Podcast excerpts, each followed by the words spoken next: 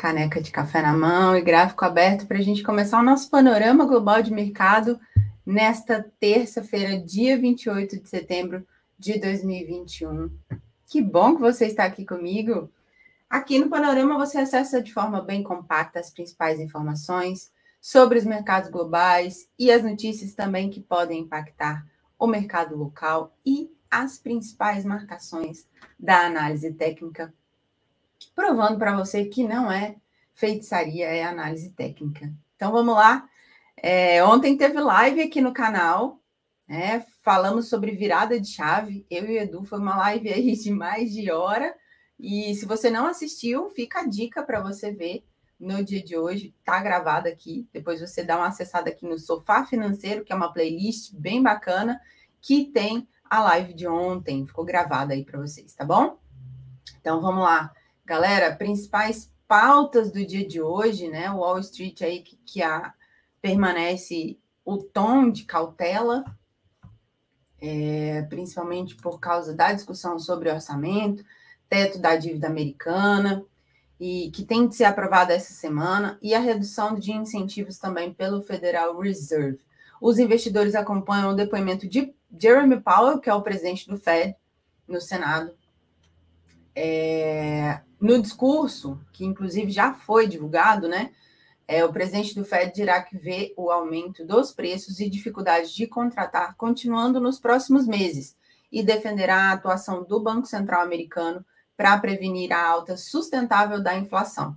Powell também voltará a reforçar os riscos do avanço da variante Delta do coronavírus e as perspectivas econômicas também. Ele acredita, inclusive, que o crescimento deve continuar, apesar de todas essas variações aí. Às 11 horas, no Senado americano, também fala a secretária do Tesouro, a Janet Yellen, que vai alertar para os riscos de grave crise econômica caso o Congresso não aprove a elevação do teto da dívida nos próximos dias. O ano fiscal americano se encerra nesta quinta-feira e ontem à noite os republicanos do Senado bloquearam a proposta democrata, já aprovada na Câmara, que prevê a suspensão do teto da dívida até dezembro de 2022 e recursos para funcionamento do governo até dezembro desse ano. O Dow Jones, no pregão de ontem, avançou 0,10%, o S&P 0,15% e o Nasdaq Composite caiu uma, uma leve queda aí de 0,03%. No gráfico, na minha tela, você vê aí o contrato de S&P futuro que fechou em 4,434, seguindo aí entre as marcações de, de longo prazo, que é de alta, mas no curto prazo a gente viu uma queda aí considerável, regiões de suporte em 4,391 e 4,325 resistência nos 4,483 e 4,589. Gente, hoje é um bom dia para a gente falar a voa S&P, né? Queremos te ver ali acima dos 4,549, por gentileza. Nossas ações agradecem, né?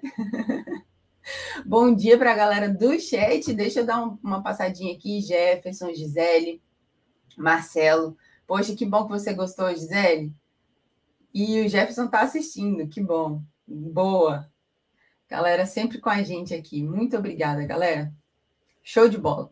Bom, pessoal, no pré-mercado de Nova York, é, os papéis das gigantes de tecnologia caíam entre 1% e 1,30%. Apple, Tesla, Facebook, Amazon e Google. Vamos falar então é, um pouquinho de petróleo. Deixa eu buscar aqui. O WTI alta de 1,14%, sendo cotado aí a 1 ou 76 dólares e 33 o barril. É, o petróleo do tipo Brent, que é a referência para a Petrobras, em alta aí de 0,95%, cotado a 79 reais 79 dólares e 47 o barril. Gente, se eu falei reais aí no WTI, vocês reconsiderem, tá?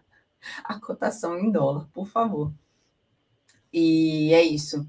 O EWZ, que é o fundo de índice, né, um ETF negociado na Bolsa de Nova York, a cesta de papéis que replica o Ibovespa, é, ontem, inclusive, eu, eu espero que vocês tenham observado. A gente tinha acabado de falar do EWZ, falei que estava em queda, estava recuando no pré-mercado, e a abertura do índice futuro foi uma grande queda. Se vocês acompanharam, vocês viram aí que realmente é, sinaliza uma tendência, né?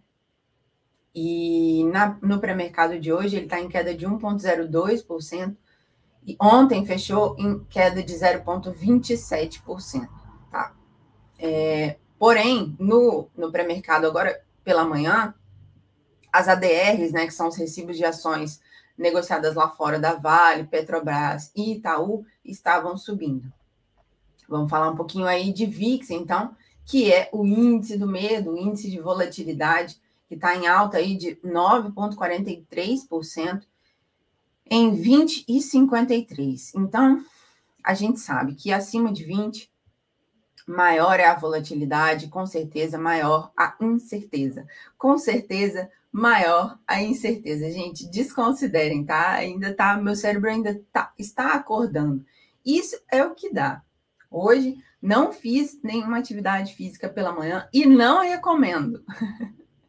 não recomendo. Eu tive uma enxaqueca aí durante a noite, então não consegui acordar mais cedo. Mas eu não recomendo, sabe por quê? O cérebro da gente fica descansado, ele não acorda. Então, é isso que eu falo para vocês. Se vocês têm o costume de operar, de acordar e operar, então acorde um pouquinho mais cedo, faça uma atividade física para acordar o seu cérebro. Porque quando ele não acorda, dá esse tipo de problema, né? Falando aqui cotação de petróleo em reais, estou falando aqui sobre maior é a certeza da incerteza. Não, não, tudo bagunçado. Desconsiderem, tá? Relevem, porque geralmente a gente faz uma coisa mais bonitinha aqui, tá? Desculpa, galera. Então, o VIX aí acima de 20, galera, significa o quê? Maior volatilidade e maior o risco também. É isso? Estou mostrando aqui para vocês, ó. Aqui, ó, no, no gráfico que vocês estão vendo na tela, é justamente a plataforma da Stake que eu utilizo para investir no mercado americano. Tem inclusive o link aqui para vocês fazerem a conta, abre a conta, usa o código Mulher na Bolsa, ganha uma ação americana no seu primeiro, no seu primeiro depósito. Então, tu, todos os detalhes estão aqui embaixo. E eu vou mostrar então agora o gráfico de Bitcoin, né, que é a nossa nosso dinheiro eletrônico. É o futuro do dinheiro já no presente. Semana que, que não começou muito bem, por conta principalmente daquela notícia da semana passada, queda brusca aí na quinta-feira, na segunda-feira. Na quarta passada a gente já viu uma recuperação, teve notícia da China banindo Bitcoin, e isso derrubou os preços também. Mas, olha só, no gráfico diário, o preço ainda está sendo negociado abaixo da média móvel de 200 períodos, aí, indicando essa pressão vendedora o índice de força relativa, que mede aqui a força da tendência, entrando aí é, na região, de novo, de sobrevenda, mostrando essa força vendedora. A gente tem essa região de suporte aqui nos 39,799, e se o preço aí ficar é, acima do topo anterior, que é ali nos 42 mil, a gente pode confirmar a retomada do movimento de alta, né, da tendência de alta do longo prazo, que é de alta. Vamos aguardar aí cenas dos próximos capítulos. E a Ásia, né? A China, gente, é, é um capítulo à parte, né? China fez uma nova injeção aí de 15,5 bilhões de dólares no sistema financeiro. Não só por causa da crise da, da gigante corporadora Evergrande, é, como se também antecipando ao feriado de uma semana que começa na sexta-feira. Então, vai ter o um feriadão aí na China. É, hoje, o Goldman Sachs revisou para baixo a estimativa de alta do PIB da China para esse ano, de 8,20 para 7,80. Tá? E o minério de ferro, que interrompeu aí uma sequência de altas e caiu 2,93 em Dalian os principais índices acionários da China fecharam aí é, mistos hoje, né? Uma, uma, uma leve queda aí no Nikkei no Japão de 0,19%. O Xangai Composite teve uma alta de 0,54% e o Dow Jones Xangai uma alta de 0,38%. Na Europa, nós tivemos aí, temos, continuamos, né, com os principais índices operando em queda no início da manhã. O índice de referência, que é o alemão o DAX, está aí em queda de 1,37%. O índice francês, CAC 40, em queda de 1,77%. E o Eurostock 50 em queda de 1,84%. Vamos lá, então, falar de Ibovão, Ibovespa, que nessa segunda pregão de ontem aí fechou no 113,583.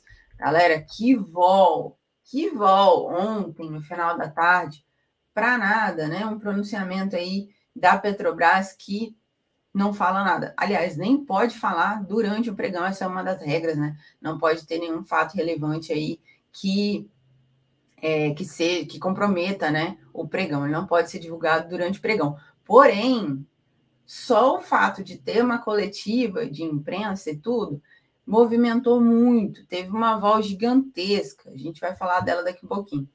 Então, a mínima do dia de ontem tocou aí o um nível de 112.360. A máxima foi em 114.432. É, eu tô rindo, mas vocês já sabem o que é, né?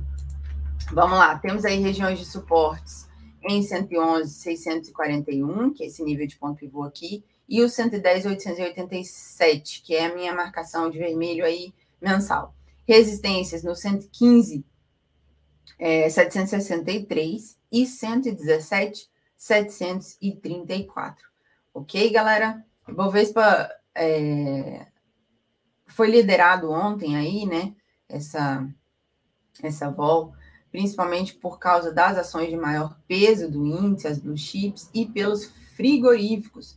O rally dos juros longos americanos fez a moeda americana ganhar força, levando o dólar a subir, e com isso também as ações mais valorizadas do Ibovespa, aquelas é, que são dolarizadas, né? Como a gente fala. As ações ordinárias da Marfrig e da BRF foram as mais valorizadas durante o dia, durante o pregão de ontem, é, e também refletindo a questão da aprovação pelo CAD da aquisição de 24,23% do capital da BRF pela Marfrig, além, claro, da, como eu já falei, do, da alta do dólar.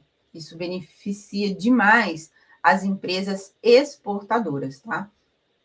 Com o petróleo aí alcançando a máxima em três anos, a PetroRio On subiu 5,09%.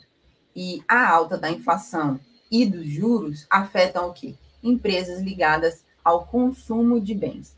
Então, tivemos aí Melius On caindo 5,2%, Magazine Luiza caindo 3,97% e Via On 4,71%, ou 71%. Não sei por que, que eu fui falar. E agora, né? desse jeito. Vai ser até o final do panorama assim, errando palavras, trocando números, enfim, reais por dólares, é isso aí.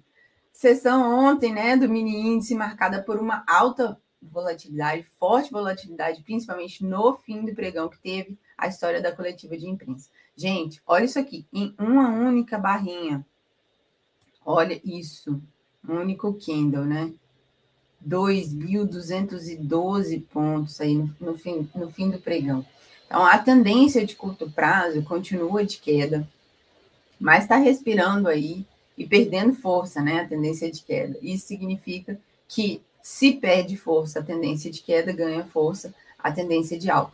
É, eu comentei aqui com vocês há alguns dias que se o preço continuasse trabalhando assim, abaixo né, dos 114 mil a gente poderia ver novas quedas. Então, o 114, é, para a gente aqui, se tornou o nosso número cabalístico. Lembra que eu falo para vocês do 5,300 do dólar? Então, agora aqui no, no, no, no índice futuro, a gente vê é, o, o 114 trabalhando nisso aí. Então, nós temos aqui, vou abrir o gráfico de, do, do contrato contínuo, né?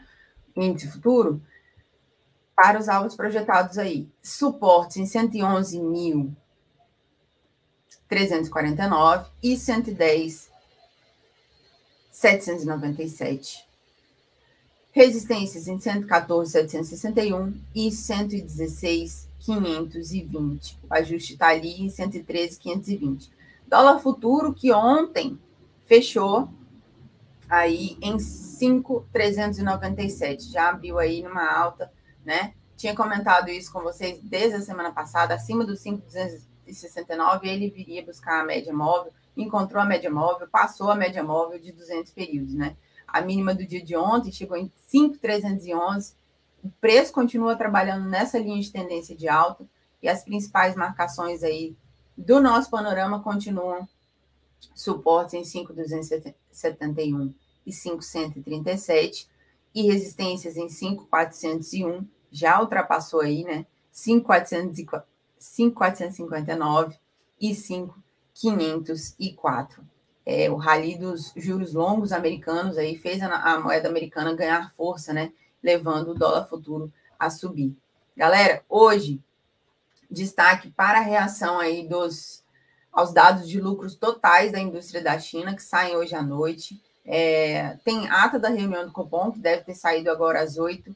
É, sai também resultado primário do governo central de agosto. E nos Estados Unidos, Conference Board anuncia a confiança do consumidor de setembro. O Fed de Richmond traz a sondagem industrial e saem os preços de residência. S&P, Case Shiller e o presidente do Fed fala às 11 horas. Tem secretária do Tesouro, a Janet Yellen, também falando no Senado. Vamos aguardar. Um excelente pregão a todos. Muito obrigada pela presença de vocês. Fiquem com Deus e até amanhã. Fui!